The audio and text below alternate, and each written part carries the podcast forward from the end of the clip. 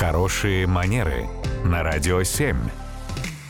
Доброе утро, Татьяна. Доброе утро. Татьяна, доброе утро. Вопрос от слушателя Валерия. Можно ли на деловую встречу надеть строгий костюм и яркие носки? А? Ой, мне это так нравится. С оленями. В этом какое-то такое хулиганство есть. Хорошее. Да, и такой формат внешнего вида, собственно, сегодня практикуют и некоторые известные политики, медийные личности. Да, вот мы знаем там Познера, который а, иногда как раз использует такие яркие контрастные носки. Вот он любит, например, красные носки, которые сочетаются с классическим там темным костюмом. Что в целом привлекает внимание вроде бы вот к этой одной детали, да, что-то делает интересным э, вот этот аксессуар, но при этом не понижает вот этот уровень дресс-кода человека, в котором он сейчас э, выглядит. Можно ли так делать? Ну, кто ж вам запретит?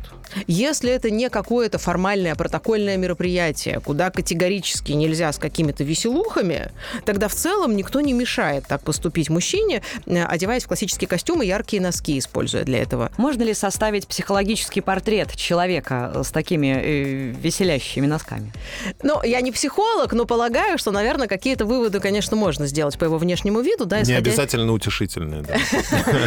Ну, я думаю, что здесь, конечно, очень разного характера могут быть выводы, но, конечно, это история про то, что человек пытается быть более оригинальным, пытается быть более интересным. Но еще раз, эта история всегда про целеполагание. Чего мы хотим добиться, к чему мы стремимся, какого впечатления мы, собственно, ожидаем да, о, о нас, от наших а, там, аудиторий, от наших визави. Вот это уже дополнительный другой вопрос. Спасибо, Татьяна. Свои вопросы можно, кстати говоря, задать. Сделать это можно с помощью нашего сайта radio7.ru. Радио 7.